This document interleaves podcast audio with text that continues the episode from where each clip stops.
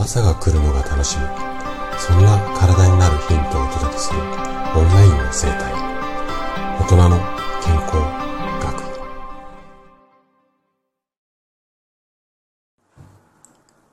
おはようございます。高田です。今日もね40歳からの簡単健康習慣。こちらのねシリーズをお届けしていくんですが今日はねおすすめメニューをチェックしよう。こんなタイトルでね、お話をしていきます。えー、あなたは、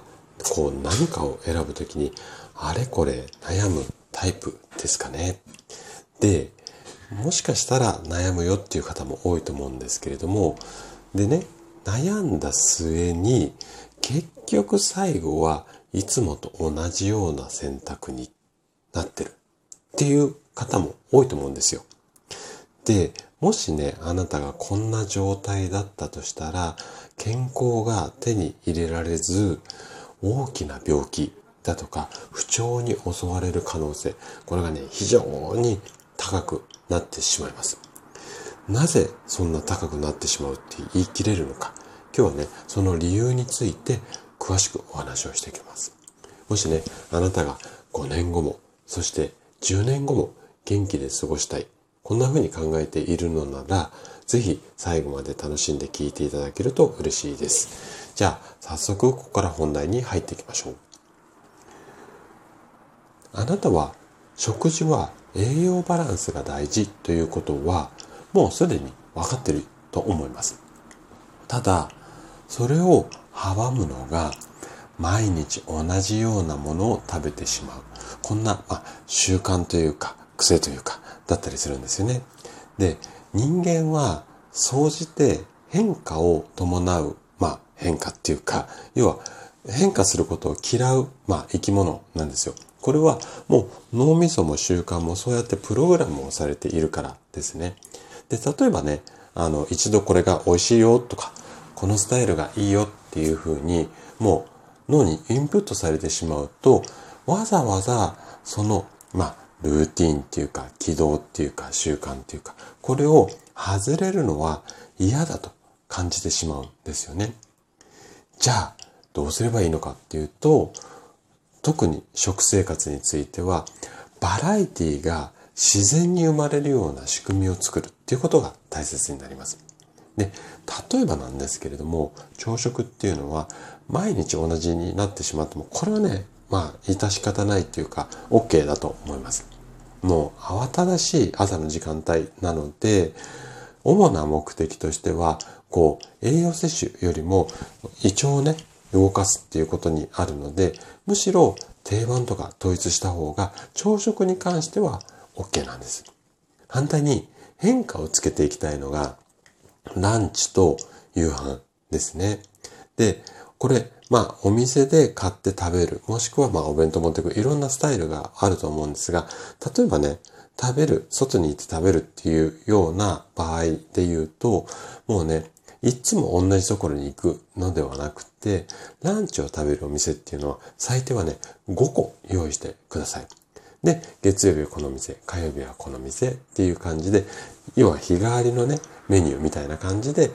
お店をね、入れ替えるように、ここをね、システムを作っちゃいましょうって。まあ、こんな考え方なんですね。で、こうやってローテーションした上で、同じ要素っていうのをさらにリセットしていきたいんですよ。で、同じ店じゃなくなったとしても、例えば先週月曜日行った A 店。で、